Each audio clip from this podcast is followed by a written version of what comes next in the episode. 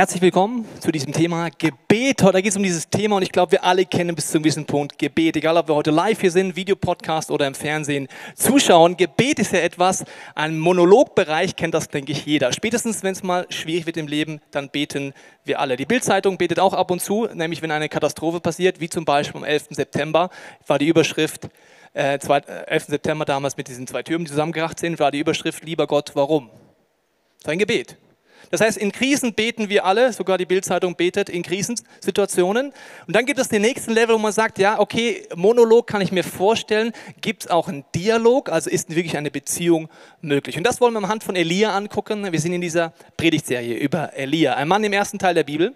Und du wirst wieder merken, dass die Bibel sehr, sehr viel mit deinem Leben zu tun hat. Kein altes Buch, sondern hochaktuell, weil wir von Elia lernen wollen, wie man ein durchschlagskräftiges Gebet entwickeln kann. Es gibt eine Situation in seinem Leben, da betet er mal, ich lese dir mal äh, vor, da heißt Jakobus äh, Brief, Elia war ein Mensch wie wir, er betete inständig, es möge nicht regnen und tatsächlich fiel dreieinhalb Jahre kein Wassertropfen auf das Land, dann betete er um Regen, da regnete es und alles Land wurde grün, brachte wieder Früchte hervor. Wer von euch hat schon mal fürs Wetter gebetet? Ihr seid alle noch nicht verheiratet, gell? Weil spätestens, wenn Leute heiraten, wenn ich so junge Pärchen begleiten darf, zum Beispiel heute wieder ein Pärchen, das im August heiratet, die sagen immer das Gleiche. Und Tobi, wir beten für gutes Wetter. Seit Wochen und Monaten, weil die Schlechtwächter-Variante, die will keiner sehen. Also das ist wirklich nicht so gut in unserer Location da. Also für gutes Wetter betet man ja immer mal wieder. Und hier betet ein äh, junger Mann, dass es nicht mehr regnet. Der Kontext ist natürlich wichtig dabei. Da werde ich gleich nochmal einsteigen. Ich habe auch mal für gutes Wetter gebetet. Also schon öfters. Manchmal klappt es, manchmal nicht. Zum Beispiel war ich mit meinem Freund unterwegs, meinem Arbeitskollegen von München nach Rostock auf dem Fahrrad. Und dann waren wir so irgendwo in Ost, tiefsten Ostdeutschland unterwegs auf dem Land. Und wir sehen, eine Gewitterfront kommt auf uns zu, recht dunkle Wolken, schwarze Wolken, Blitz. Und mein Freund, der in Bayern zur Welt gekommen ist, kennt sich mit Wetter auf, sagt, ups, das kommt auf uns zu. Ich habe mir damals gedacht, ey, das ist jetzt die Möglichkeit, Gott, du könntest jetzt mal ein Wunder tun. Ich bete jetzt einfach mal, dass das nicht kommt und sagt das auch noch. Ja? Ich bin ja ein unkonventioneller Mensch. Sag ich, okay, ganz einfach, ich bete jetzt, dass das Gewitter nicht kommt und dass wir trocken bleiben bis heute Abend. Er sagt, kannst schon machen. Okay, ich bete. Jesus. Und ich denke mir, ich sterbe ähnlich, weil ich denke, wenn das jetzt nicht klappt, komme ich nicht gut aus der Nummer raus. Das Abgefahrene war, wir fahren den ganzen Tag auf dem Rad und die nächste Regenfront war, als sie ganz nah war, mal 150 Meter neben uns der Regen. Wir wurden bis abends nicht nass. Ich persönlich fand das totale Gebetserhörung. Total. Abends beim Abendessen, beim Kriechen, frage ich meinen Kumpel, und hast du auch gemerkt, ja, den ganzen Tag sind wir gefahren, die kamen immer ganz nah an die, sind immer nass geworden. Und er sagt, ja, war halt Glück. So ist es beim Gebet, oder? Ich meine, man kann es so rum und so rum sehen. Ich bin jetzt ein Glückspilz oder nicht Glückspilz. Und ich muss ganz ehrlich sagen, ich habe auch oft Frust in meinem Gebetsleben, wo ich mir denke, ja, funktioniert das eigentlich? Es gibt die Momente, so Highlight-Stories und heute geht es mir nicht um Regen. Regen ist ja ein Symbol, da werden wir auch wieder eintauchen, hat der Danny letzte Woche viel drüber geredet. Der Regen als Symbol für Segen, dass gute Dinge in deinem Leben passieren. Also du betest für Dinge und wünschst dir Durchbrüche. Elia hat das ja gebetet, war eine Situation damals, der König Ahab war an der Macht und er hatte das Ziel gehabt, allen lebendigen Glauben abzuschaffen und eine Religion einzuführen. Wenn du ganz neu da bist, muss ich dir kurz erklären, was mein Unterschied zwischen Religion und einem lebendigen Glauben ist. Religion bedeutet, du musst Gesetze befolgen, Regeln befolgen, damit der Gott oder die Gottheiten oder die Götter dich sympathisch finden, um dich dann zu segnen. Brutaler Stress, sage ich dir. Brutaler Stress, weil das schaffst du nie. Ich möchte nicht zu nahe treten, aber du bist leider nicht perfekt, auch wenn ich dich noch nicht kenne. Soweit beuge ich mich aus dem Fenster. Kein Mensch ist perfekt. Das heißt, du schaffst das sowieso nie, diese moralischen, ethischen äh, Anforderungen ganz zu genügen. Eine lebendige Gottesbeziehung, von der Jesus redet, von der die Bibel redet, würde bedeuten, dass ich durch Jesus eine Liebesbeziehung erlebe. Diese Liebe verändert mich von innen nach außen und das Ergebnis ist, dass sich auch mein Leben zum Positiven verändert, aber nicht aus einem Krampf. Religion, da lebt man im Krampfhausen. Einer Gottesbeziehung, da lebt man in Freiheit. Das ist ein großer Unterschied. Leider steht das Christentum oft über beidem drüber. Ist ein bisschen kompliziert, weil es gibt viel Religion im Christentum. Und jetzt geht es darum, diese Gottesbeziehung zu erleben. Und der Ab wollte alles verhindern, er wollte Religion einführen. Und Elia betet dann dieses Gebet, dass es nicht mehr regnen soll. Zur damaligen Zeit einfach die Superkatastrophe, eine Wirtschaftskrise, kein Regen, keine Früchte mehr. Wie kommt er auf die Idee zu beten? Warum hat er diese Durchschlagskraft? Wie können wir dort mehr erleben? Weil ich habe dir gesagt, ich habe Momente wie zum Beispiel gestern Nacht. Gestern Nacht, mein Sohn ist krank seit Mittwoch, seit dem ICF United. Er hustet und heute Nacht hat er so Hustenkrämpfe gehabt. Das ist bei einem Dreijährigen nicht besonders lustig, weil er kriegt fast keine Luft mehr. Das ist alles verschleimt und es ist sehr laut natürlich und es ist schmerzhaft und er weint. Heute Nacht war meine Frau zuständig, weil ich heute früh aufstehen muss und trotzdem konnte ich die ganze Nacht nicht schlafen, wenn dein Sohn so röcheln hörst. Was habe ich gemacht? Ich habe gebetet. Das hat meine Frau gemacht. Wir haben gebetet. Das Ergebnis war, wir mussten nicht ins Krankenhaus, wenn man es positiv ausdrückt. Wenn man es negativ ausdrückt, saß ich irgendwann in diesem Bett und war total frustriert. Ja, Jesus, was soll das? Morgen bete ich, mache ich so eine hobbylose Predigt über Gebet. Und heute Nacht, was ist das jetzt für eine Aktion? Dann meine Frau tapfer betet dann noch für mich. Gott, schenke ihm noch irgendwie Mut für morgen. Im Arm den Husten, röchelnden Jungen. Gott, Mann hat Problem. Ihr Frauen habt Kraft, das finde ich unfassbar. Anderes Thema. Genau. Es gibt Frustmomente. War jemand von euch schon mal frustriert im Gebet? Also wer ehrlich ist, wird sich jetzt wahrscheinlich melden, weil jeder ist irgendwann mal frustriert im Gebet. Wir wollen von Elia lernen, warum hatte der so eine Durchschlagskraft? Wie können wir uns auf die Spuren begehen? Wir fangen an mit dem ersten Punkt, dass die Situation, dass Elia fasziniert von Gott war, von seinem Wesen, seinem Charakter und seinen Fähigkeiten. Das heißt da, und Elia der Tisbeter von den Einwohnern Gileads, das so heißt er, so kommt er her, sprach zu Ahab, also diesem König, der ihn eigentlich umbringen möchte. So wahr der Herr lebt, der Gott Israels, vor dessen Angesicht ich stehe, es soll in diesem Jahr weder Tau noch Regen fallen, es sei denn, dass ich es sage. Er steht vor dem mächtigsten Mann der damaligen Zeit, vor einer akuten Lebensbedrohung im wahrsten Sinne des Wortes, weil er wollte, heißt in der Bibel, Elia umbringen. Und er sagt, ich stehe nicht vor dir, König, ich stehe nicht vor dir, Problem, ich stehe nicht vor dir, unlösbare Aufgabe, ich stehe vor dir, dem lebendigen Gott. Offensichtlich hatte er eine bisschen andere Perspektive als ich gestern Nacht. Ich habe nur das Problem gesehen. Vielleicht kennst du das auch. Vor diesem Gott zu stehen, die Perspektive zu haben, dass Gott alles kann. Da habe ich mir die Frage gestellt, kann es sein, dass wir Gottes Wirken oft verpassen? Dass wir manchmal diese Perspektive nicht haben, dass Gott groß und gewaltig ist, weil wir die Perspektive nicht haben? Kann es sein, dass ich Liebe verpasse, Gott verpasse? Ich glaube schon. Ich hatte zwei Erlebnisse, die haben mir gezeigt, dass es bei Menschen funktioniert, dann funktioniert es noch viel mehr bei Gott. Mein Sohn ist drei Jahre alt und er ist in der Phase der äh, Superheroes-Phase. Er kann alles, er will alles und er sagt immer den Satz, das kann ich schon, Papa. Ein sehr beliebter Satz eines Dreijährigen. Letztens zum Beispiel äh, haben wir eingekauft, ich habe die Tüten dabei gehabt, die waren relativ schwer. Dann sagt mein Sohn mit seinen drei Jahren, ungefähr so groß, Papa, ich trage das. Ich schaue uns an und denke mir, soll ich jetzt lachen, weinen, soll ich ihm erklären, er schafft es nicht oder soll ich ihn machen lassen? Ich lasse ihn machen, er trägt und schleppt und wirklich für seine drei Jahre schleppt er wirklich viel, aber Papa hilft hinten immer so ein bisschen mit. Gell? Papi trägt 80 Prozent des Gewichtes, weil da waren auch Kartoffeln drin und so weiter. Das war ganz schön schwer. Ich habe ganz schön hinten mitgeholfen und wir gehen in den vierten Stock, mein Sohn vorne weg, so, oh, schau Papa, wie stark ich bin. Und geht hoch und hoch und ich trage 80 Prozent des Gewichts, sage ihm aber nichts. Während ich so hinter meinem Sohn, dem Superhero der Teilchenfamilie, den neuen Superman von Deutschland hinterhergehe, habe ich so einen Blitzgedanken. Und Gott redet oft durch Blitzgedanken, wenn ich mit meinem Sohn zusammen bin, weil er sagt ja mal, ich bin wie ein Vater, zu euch, zu einem liebenden Vater, zu einem Kind. Und es war mir so, wenn er mir in meinen Gedanken sagt, schau Tobias, so geht es mir oft mit dir. Wie? Ja, du machst Dinge, du packst Dinge an, du verpasst, wie stark ich dich unterstütze, wie ich dich beschütze, wie ich dich unterstütze, wie ich dich fördere. Du verpasst, dass ich die meiste Last deines Lebens trage. Du siehst nur die 20 Prozent und das ist oft viel. Für den Dreijährigen ist es auch viel, aber ich wirke die ganze Zeit. Als ich Christ geworden bin, entdeckt habe, dass eine lebendige Gottesbeziehung möglich ist, habe ich im Rückspiel gesehen, wie oft Gott da war, auch als ich mich nicht Christ bezeichnet habe. Wie oft ich im Rückspiegel auf einmal gemerkt habe, wie oft er mir die Lasten meines Lebens mitgetragen hat und ich habe gedacht, er ist gar nicht da. Also offensichtlich kann ich eine Perspektive haben, wo ich etwas verpasse. Aber Liebe ist es auch so.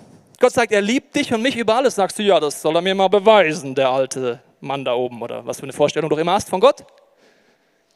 Ich hatte eine Situation vor zwei Wochen mit meiner Frau, unser Date Night. Wir haben immer einen Abend, wo wir uns verabreden, so wie früher.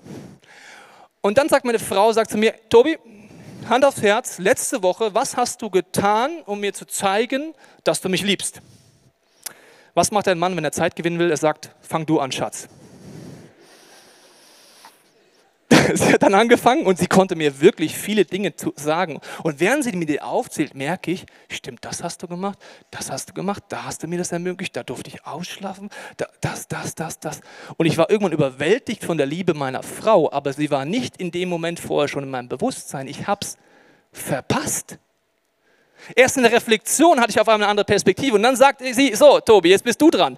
Das Nachdenken hat leider nicht viel geholfen bei mir, weil in dieser Woche ich, war ich Germany's baddest, baddest, baddest, schlechtester Husband. Ich war gestresst, habe viel gearbeitet und muss dann irgendwann sagen, Schachmatt, okay Schatz, du hast recht, steht 100 zu 0 für dich in der letzten Woche. Ich habe wirklich so gut wie nichts gemacht, um dir meine Liebe zu zeigen. Ich habe mich entschuldigt. Wenn ich die Liebe meiner Frau verpassen kann, wie viel mehr kann ich Gottes Liebe verpassen? Wenn ich die Perspektive allerdings hätte, was Gott die ganze Zeit tut, könnte ich irgendwann auch mal eine andere Frage zulassen. Was habe ich denn letzte Woche getan, um Gott dir meine Liebe zu zeigen? Ich glaube, man kann es verpassen. Elia hatte diese Perspektive, er hat es nicht verpasst. Er hat diesen lebendigen Gott erlebt und wusste, er ist stärker als das Problem, das sich vor ihm auftürmt. Und das ist eine Faszination an Gott.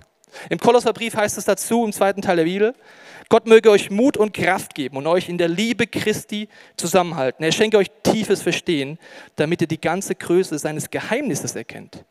Dieses Geheimnis ist Christus, also Jesus Christus. In ihm sind alle Schätze der Weisheit und Erkenntnis verborgen. Da heißt es, wenn du anfängst bei Jesus zu suchen und wenn du mir das erzählt hättest vor 13 Jahren, ich glaube, du hast einen Schuss, was will ich denn bei Jesus finden? Religion, Christentum, Oldstyle, verstaubt? Wenn du bei Jesus anfängst, wirklich zu suchen, findest du eine lebendige Gottesbeziehung und Faszination. In meinem Leben war es so, als ich mich mit Gott beschäftigt hat, hatte ich ein Gottesbild, das war wie so ein Schwarz-Weiß-Bild.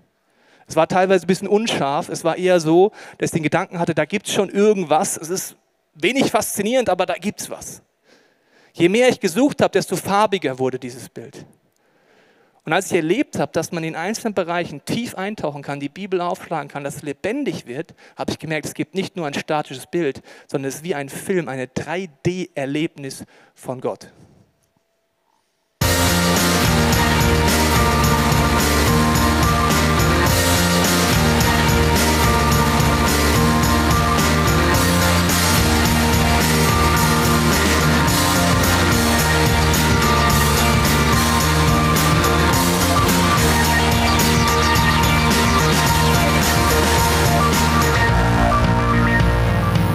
Bibel sagt, dass man die Vielfältigkeit, das Wort vielfältig heißt auch Vielfarbigkeit Gottes, immer mehr erleben kann. Wenn dich heute als lebendiger Christ bezeichnest, wann warst du das letzte Mal fasziniert von Gott? Ich merke, es gibt Momente, da kenne ich das, und es gibt Momente wie gestern Nacht, da ist es so weit weg. Das sind Zweifel, das sind Ängste und nicht diese Faszination von einem Gott, zu dem ich rede. Mein Gebet ist definitiv anders, ob ich diese Perspektive habe oder nicht. Elia habe ich mir überlegt, wie kommt er jetzt auf die Idee, zu beten, dass es nicht mehr regnen soll. Ich meine, es heißt ja da, dann äh, in 1. Könige 1841, dann sagte Elia zu diesem König Ahab, geh und lass dir etwas zu essen, zu trinken bringen, denn gleich fängt es an zu regnen, ich höre es schon rauschen. Also das war das Ende, das Regen hört auf und vorher betet er, dass es überhaupt nicht mehr regnet, also andersrum. Da regnet es wieder und vorher hat er gebetet, dass es nicht regnet. Wieso kommt der Elia auf die Idee? Hat er mal Brainstorming gemacht, hast du überlegt, Mensch, was könnte man mal beten, könnte man mal pff, Donner, Blitz, weiß nicht, ich bete einfach mal, dass es nicht mehr regnet. Es ist zwar hobbylos, sinnlos, aber ich bete das mal. Recht spektakulär. Hat er so gebetet? Nein. Er kannte Gottes Charakter, war ihm fasziniert, weil er unter anderem immer wieder offensichtlich die Bibel gelesen hat. Er wusste, dass am Anfang der Bibel folgendes heißt, 5. Mose 11. Gebt acht, Lasst euch nicht dazu verführen, dem Herrn den Rücken zu kehren. Dient keinen anderen Göttern. Betet sie nicht an, sonst wird der Herr zornig auf euch und lässt es nicht mehr regnen, sodass auf den Feldern nichts mehr wächst. Der Danny hat letzte Woche erklärt, was sind Götzen, woran erkenne ich die, warum sind sie zerstörerisch für mich. Aber das steht in der Bibel drin. Er wusste, das gehört zu Gottes Charakter. Wenn du in die falsche Richtung läufst, ist er wie ein liebender Vater, der dir den Segen mal wegnimmt, damit du nachdenkst. Das heißt, er lehnt sich überhaupt nicht weit aus dem Fenster. Er wusste, das passiert sowieso. Er konnte das Charakter, Charakter und Wesen wusste er, weil er die Bibel aufschlug. Und das ist so der Punkt, wenn du die Bibel selber zum ersten Mal aufschlägst, ist die, denke ich, wie ein altes Buch. Die Herzenshaltung dahinter kann sein, Gott zeig, dir mal, zeig mir mal, wie du das siehst. Mach's lebendig, mach's 3D, mach's vielfarbig. Ich möchte dich besser kennenlernen. Und dann wirst du neue Facetten von Gott kennenlernen. Das ist wie wenn du einen Mensch kennenlernst, genauso bei Gott. Wenn du mich kennenlernst in einer bestimmten Situation, kannst du sagen, ah ja, okay, der Tobi ist so ein Kumpeltyp. Nächsten Situation lernst du mich vielleicht kennen und sagst, aha, das ist auch ein Vater, der hat ja auch einen Sohn, ah ja, sympathisch. Er ist auch wie so ein Partner, der hat ja auch eine Frau. Ah, der kann auch der Chef sein, wenn er mal jemand feuern muss. Ah, ist ja interessant, krass, hätte ich nicht gedacht. Das heißt, du lernst Facetten immer mehr kennen, je mehr du mich kennenlernst. Bei Gott ist es noch viel mehr so, Gott ist ja noch viel größer. Und diese Faszination, denke ich mir manchmal, das ist etwas, was wir neu überlegen können und jeder für sich überlegen kann, ob es neu eingeht. Und ich denke, wenn man jetzt sich mit Gott beschäftigt, in der Bibel, geht es immer um Kommunikation. Also Monolog kennen wir, denke ich, alle. Dialog würde bedeuten, dass ich auch immer mehr erlebe, wie redet denn Gott zurück. Wenn du noch gar keine Erfahrung hast, empfehle ich dir den Workshop über Bibel und Gebet in unserer Kirche, wo es um Basics geht. Wenn du auch keine Seminar jemals besucht hast über zwischenmenschliche Kommunikation, würde ich es dir auch dringend empfehlen, weil gerade zum Beispiel zwischen Mann und Frau merke ich immer mehr, das ist schon gar nicht so einfach. Letztens habe ich ein Pärchen trauen dürfen, dann sage ich zum Mann, du hast vor dir eine große Aufgabe. Du darfst die Sprache deiner Frau lernen. Für mich ist die Sprache der Frau wie Hebräisch. Die Frau sagt ein Wort, es gibt aber sieben Bedeutungen. Je nachdem, wie es betont wird, kann es schon wieder was anderes bedeuten. Je nach der Satzbau, das kann auch was bedeuten, ob die Sonne scheint, nicht scheint und wie die Farben äh, vom Kleid zu den Socken passen. Das kann alles einen Einfluss haben. Du darfst jetzt Hebräisch lernen, weil für uns Männer ist das wie Hebräisch. Sagt er, okay, ich lerne Vokabel. Sag ja, viel Spaß, das machst du den Rest deines Lebens. Ich mache es seit 15 Jahren und manchmal verstehe ich immer noch Bahnhof. Und meine Frau bei mir auch.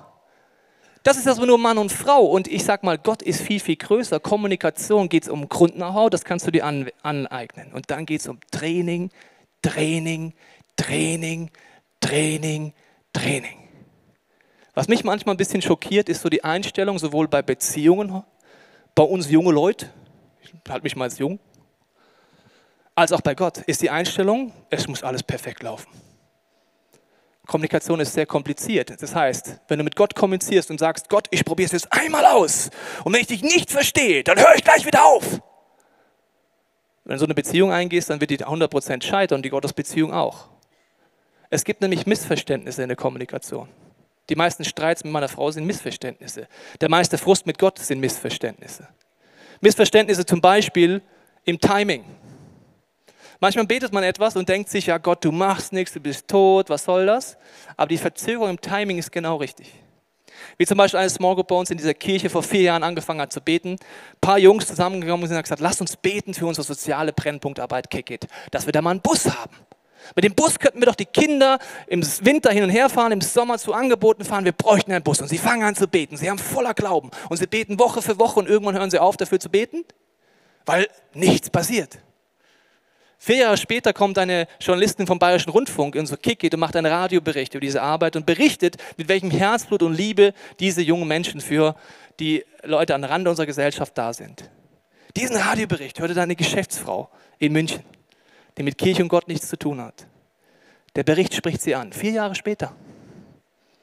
Sie ruft dann, telefoniert dann mit dem Leiter dieser Arbeit, mit Matze Heimann. Und am Ende von dem Gespräch sagt sie, sag mal, was ist eigentlich dein größter Wunsch?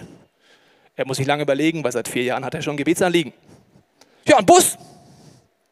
Sagt sie, was kostet der? Ja, gebraucht 20.000 bis 25.000 Euro. Sagt sie, okay, ich kaufe dir den. Vier Jahre später, er hört Gott durch einen Radiobericht, eine Geschäftsfrau in München, die nichts mit Gott und Kirche zu tun hat, das Gebet. Im Rückspiegel sagt man dann, Gott ist groß, Wahnsinn, das gibt's gar nicht. Aber während der vier Jahre denkst du, Gott, wo bist du? Timing kann ein Missverständnis sein. Dann kann es auch sein, dass Gott etwas Neues zeigen will, weil im Moment mein Gottesbild beschränkt ist. Das ist immer wieder so. Auch wenn du sagst, du bist schon seit Jahren lebendig in einer Gottesbeziehung, unser Gottesbild bleibt beschränkt, immer, weil Gott ist so viel größer. Als wir angefangen haben, darüber nachzudenken, eine Kirche zu gründen, hatten wir so den Traum im Herzen, in Rostock, ganz Nordosten, eine Kirche anzufangen, ein ICF anzufangen. Wir waren felsenfest davon überzeugt, dass das Gottes Idee für uns ist. Jetzt kann man natürlich sagen, äh, hallo, äh, bist falsch abgebogen oder München ist jetzt nicht ein Vorort von Rostock wirklich, ist auch nicht ganz nördlich und auch nicht ganz östlich, aber sonst relativ ähnlich. Der Punkt war der, im Rückspiegel habe ich gemerkt, dass mein damaliges Gottesbild, meine Theologie es nicht zugelassen hätten, in München eine Kirche zu gründen. Ich kam aus einer Tradition, die gesagt hat, München hat genug Kirchen. Das war so tief eingetrichtert durch Predigten über Jahre in der Gemeinde, wo ich war, dass es für mich unvorstellbar wäre, dass selbst wenn ich so einen Blitzgedanken, so ein Gefühl oder so einen, so einen Impuls hätte, dass das Gott ist, da kann Gott gar nicht sein, verstehst du? Weil Gott will doch, laut meiner Theologie der damaligen Zeit, will doch gar keine neuen Kirchen. Heute denke ich mir, was ist das für eine hobbylose Theologie? Diese Stadt ist riesig. Es gibt so viele Menschen auf der Suche nach Gott, die Menschen sind unterschiedlich.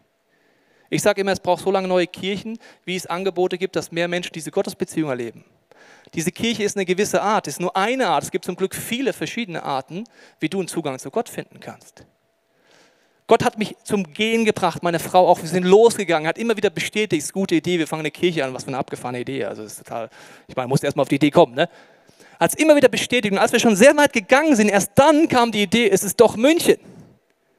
Wäre ich nicht losgegangen unter falschen Vorstellungen, überleg dir das mal, wäre ich einfach stehen geblieben.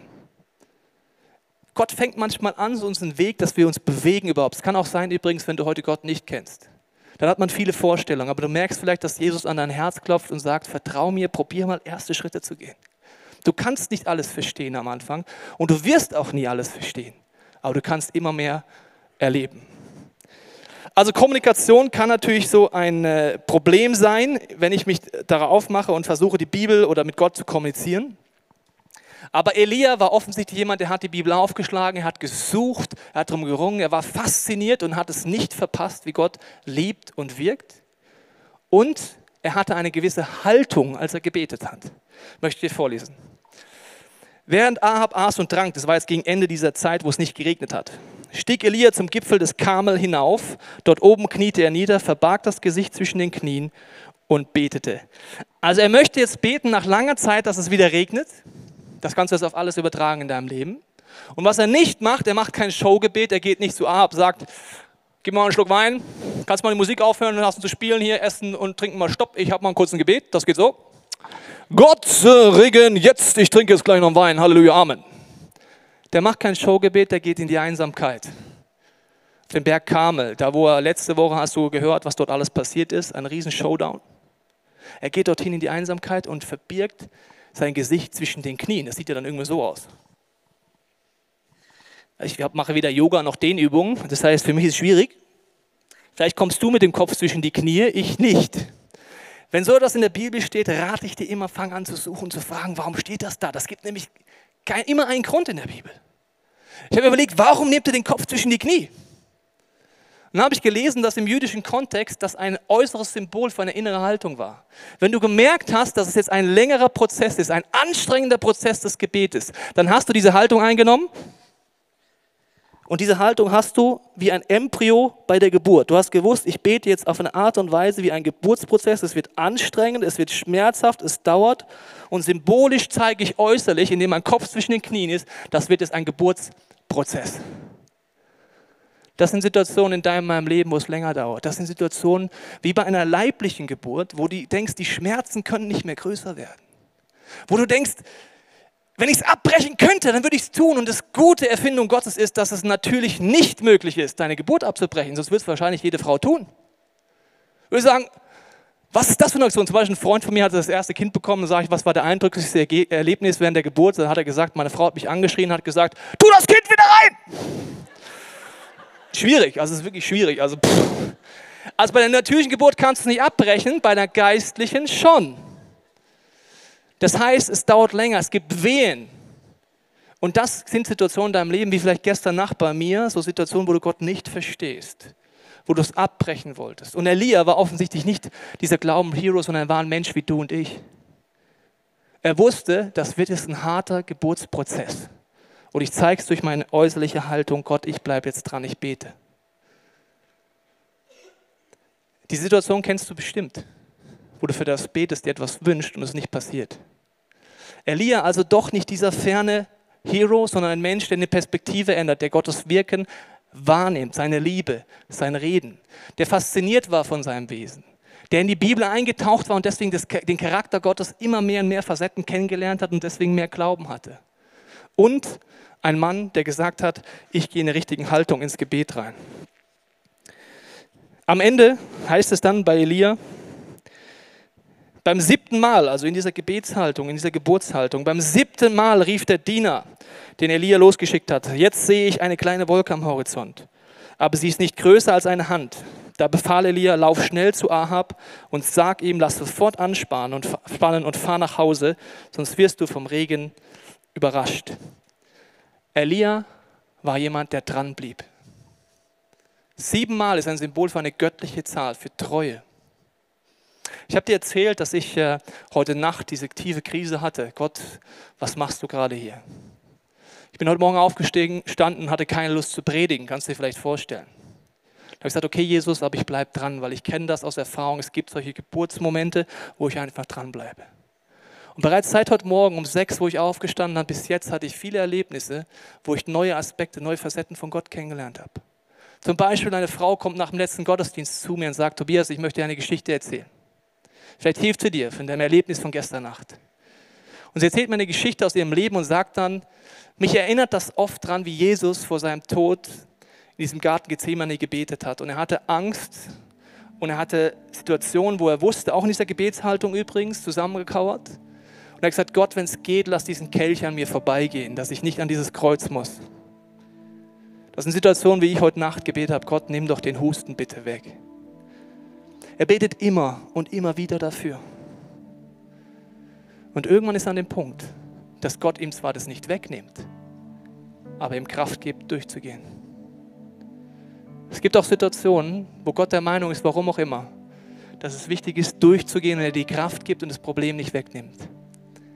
Das sind Situationen, die wir erst in der Ewigkeit oder im Rückspiel erleben werden.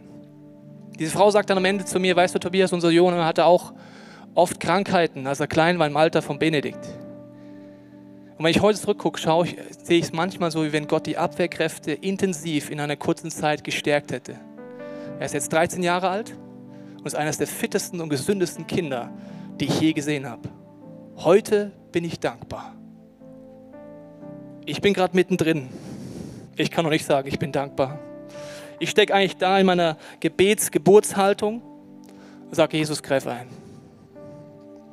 Ich möchte dich einladen, jetzt die nächsten Minuten zu nutzen, so wie es dir liegt. Du kannst sagen, zum allerersten Mal, Jesus, hier bin ich ich verpasse bis heute wirklich die Liebe und ich kann mir auch nicht vorstellen, dass eine lebendige Gottesbeziehung möglich ist. Aber ich möchte mich heute entscheiden, ein Experiment zu machen zu sagen, Gott, verändere meine Perspektive. Zeig mir in der nächsten Woche, dass es dich wirklich gibt, Jesus. Zeig mir, dass eine lebendige Gottesbeziehung möglich ist. Nimm mir die Scheuklappen weg. Vielleicht bist du auch mit Gott unterwegs, dann kannst du die Minuten nutzen und sagen, Jesus, ich bin gerade nicht fasziniert. Ich stehe vor lauter Problemen und ich sehe nicht den lebendigen Gott dahinter, sondern ich sehe nur das Problem. Schenk mir wieder Momente der Faszination, dass ich wieder klar sehe. Zeig mir, was ich dazu tun kann, dass ich deine Liebe nicht verpasse und dir Liebe zurückgeben kann. Du kannst in dieser Phase, wo die Band gesungene Gebete singt, kannst du zu diesen Stationen gehen, wo schon Kerzen leuchten. Auf der Seite, hinten und hier vorne. Und Kerzen sind ein Symbol, das du vielfältig nutzen kannst für etwas, was in deinem Herzen ist. Du kannst zum Beispiel diese Kerzen nutzen und sagen, Jesus, in dem Bereich bin ich gerade in der Gebetsgeburtshaltung. Ich verstehe vieles nicht, aber ich möchte, dass du in deine Hoffnung reinkommst und mir den Frieden gibst und die Kraft gibst, wenn du es mir nicht wegnimmst, das Problem durchzugehen. Vielleicht betest du auch schon lange für Freunde, für Familie. Vielleicht ist das auch etwas, wo du sagst, ich möchte ein Licht anzünden. Oder für dich selber. Für Lebensbereiche. Du kannst es auch nochmal komplett anders anwenden, einfach mit dem Symbol Gott, ich will dein Eingreifen. Und ich glaube, dass das nicht eine Übung ist. Wenn du von Herzen dorthin gehst, sagst, Gott, komm dort rein, wirke du. Ich bitte dich um Veränderung, ich bitte dich um eine neue Perspektive, um was auch immer der Punkt ist, wird es Gott tun. Weil er schaut auf dein Herz. Ich möchte dafür beten, weil nächsten Minuten sind einfach freie Zeit für dich. Du kannst dorthin gehen, du kannst die Zeit anders nutzen, aber wichtig ist, dass du sie nutzt. Ich möchte noch beten. Jesus, ich danke dir, dass du unsere Herzen siehst. Du siehst auch den Frust hier im Raum den Frust auch in Gottesbeziehungen, den Frust, wo Missverständnisse in der Kommunikation da sind, wo wir dich nicht verstehen. Jesus, ich segne jetzt jede Person hier mit neuen Glauben, dran zu bleiben, nachzufragen und in neue Dimensionen der Kommunikation mit dir durchzudringen. Vater, du weißt, dass für jeden von uns das etwas anderes jetzt bedeutet und wir wollen diese Zeit hinlegen, dass du uns zeigst, wo wollen wir deine Gegenwart, wo wollen wir dein Licht drin haben, wo wollen wir symbolisch sagen, Gott, schenk Veränderung. Und wo dürfen wir einfach an unserem Platz mit dir weiterreden. Ich lade dich ein, zu diesem gesungenen Gebet aufzustehen, weil es dann für die Leute in der Mitte leichter ist, rauszugehen und zu den Kerzen zu gehen. Und ich lade dich ein, diese gesungenen Gebete an deinem Platz zu nutzen oder in deinem Herzen mit Gott zu kommunizieren, was dir jetzt wichtig ist.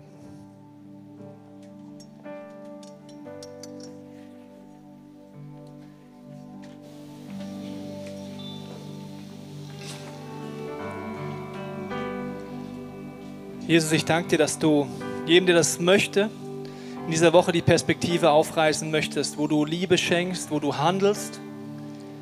Ich segne jeden in diesem Raum, der sagt, das will ich diese Woche, Gott. Mit so Momenten wie mein Sohn, der die Tüte hochträgt, dass wir Momente haben, wo wir merken, Gott, du trägst die Hauptlast. Dass du wie unsere Gedanken auf das fokussierst, wo wir voller Dankbarkeit sagen können, Gott, du bist da, du bist real. Und Jesus, ich bete jetzt auch noch für jede Person, die sagt, ich kenne diese Gottesbeziehung nicht. Das ist heute die Möglichkeit zu sagen, Jesus, du darfst in mein Leben kommen, weil dieser Jesus ist wie der Schlüssel zu einer Startkommunikation, die neue Dimensionen vordringt. Jesus, ich bete für jede Person, die das heute spürt. Ich danke dir, dass du darauf wartest, dass wir sagen, Jesus, du darfst in mein Leben kommen, du darfst mich verändern, du darfst mir zeigen, wie Kommunikation und Liebesbeziehung mit Gott funktioniert. Und Vater, wir wollen jetzt zum Abschluss nochmal singen. We are free, we are the freedom generation. Und ich bete, dass du diesen Song nutzt als Startimpuls für diese Woche, wo unsere Perspektive verändert wird für dein Wirken für deinen Charakter und für dein Wesen. Amen.